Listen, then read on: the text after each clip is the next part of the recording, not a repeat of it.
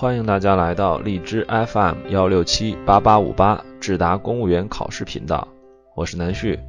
艰难绿树春绕旭的南旭。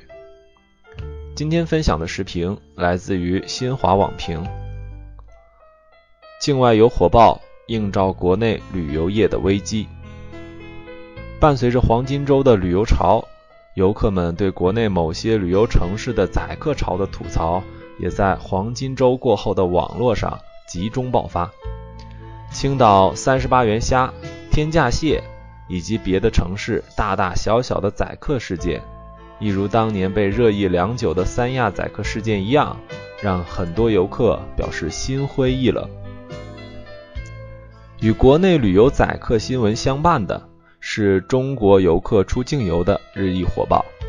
上海边检部门七日发布的黄金周前六日口岸出境游统计数据显示，今年长假前六天，该口岸日均出入游客十点九万人次，同比增长百分之十二点七三。其中赴日本、泰国、欧美等线的流量增长迅速，尤其日本。同比剧增百分之六十八点五三。虽说境外游景点对中国游客来讲依然具有新鲜度，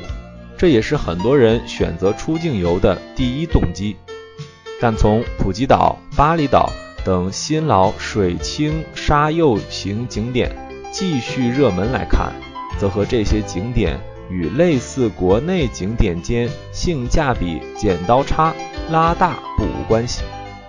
在青岛、三亚、丽江等屡屡爆出宰客之类并不新鲜的新闻时，且游客还不得不忍受人车拥堵、环境卫生肮脏、吃住行差强人意、明码实价且有可能更便宜的普吉岛、巴厘岛们，却拥有更清洁的海水沙滩，游客们自会用脚投票。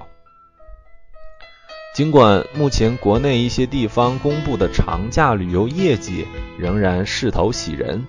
但是在宰客丑闻和境外游火爆的新闻对比之下，国内旅游已经隐藏着新的危机。事实上，在青岛大虾的丑闻曝光之后，很多人第一时间想到的是，干嘛要在国内这些城市找罪受？有这些钱去日韩已经足够了。异域特色的风景与良好的旅游市场、法治环境，使得境外游对国内游的替代性越来越高。更何况，国外一些航空公司的折扣优惠也大大节省了路费开支。在此之际，我们不能简单的说宰客只是一个旅游城市的个别现象，绝大多数的商家是好的，这其实只是一种自我安慰。因为游客并不这样想，这无助于改善我们的旅游生态，更无助于增长竞争力。平心而论，诸如宰客、旅游市场秩序混乱等国内热门景点存在的问题，境外许多城市也不同程度存在过或存在着。但成熟的旅游城市会从法律、行业规范等多方面约束从业者，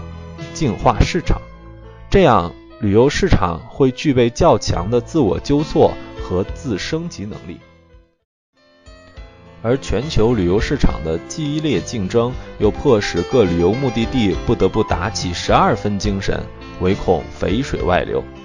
反观之，某些国内旅游热点城市的相关管理者、旅游从业者，往往以黄金周客流大作为自己监管不到位的理由，这是站不住脚的。